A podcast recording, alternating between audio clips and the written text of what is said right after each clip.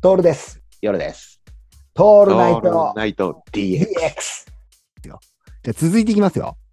はい続いていくのは、影響を受けた場所、もしくは好きな場所、あ場所ですね。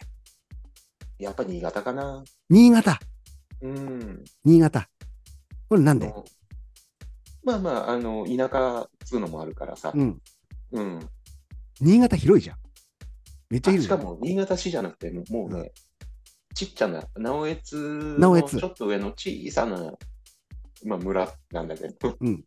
うん、あ直江津のちょっと上っちゃどうだいあの、米山とかのあたりとかあもうもうお魚のさ33元堂みたいなのあったりするんじゃん。もうね、そこまで行かないぐらい。柏崎までは行かない。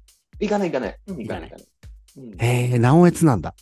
うん。うん、それどうしてだからも場所的に影響を受けたのいまだに、じゃあさ、影響仮にさ、う、うん。直江津に住んでもいいよみたいな感じになったら住む住むね。あ、住むんだ、やっぱり。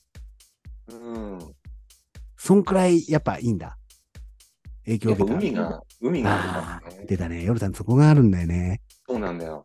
海と夏でしょも海と夏ってやっぱり新潟なんだよね。う。うん、季節も結局夏でしょ夜さん、好きなのは。夏なんだよ。うん。あー直江津なんだ。それは何小さい頃から行ってたからもっうて小さ感い。じなの。もう、そう、もう、もう、だからプライベートビーチがあってさ。ああ、なるほど。はうん。で、学校の夏休みの行事なんかはさ、いはいはい。そこでいとこたちとさ、うん。あのー砂浜でうん宝探しやるんだよ。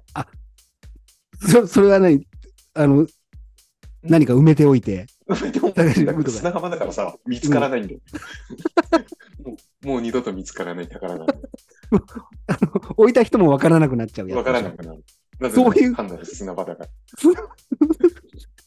そういうことをやった思い出の地なわけね。直江津がね。そうで、そこに夕方になるとちゃんとうん夕日が沈んでって、あそういうことね。だから夕日も好きなんだね。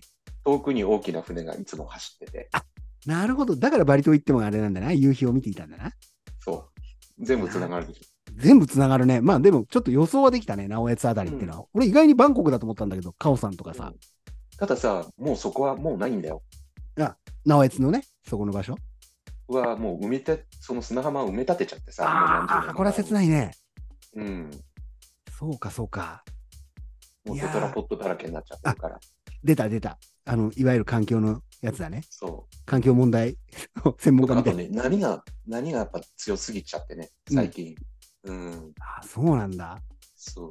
いやー、一回さ、なんかで行ったよね、夜さんね。あの辺。車で行ったよね。なんか行った行った時間あった時に一緒に行さったよね、うろうろしたじゃん、あの辺を。下下下。ねあのね、もうちょっと下ぐらい。あい、やそうなんだ。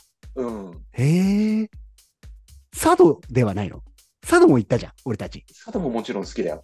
佐渡も、佐渡も良かったよね。あの、 フェリーに乗っていくやつ。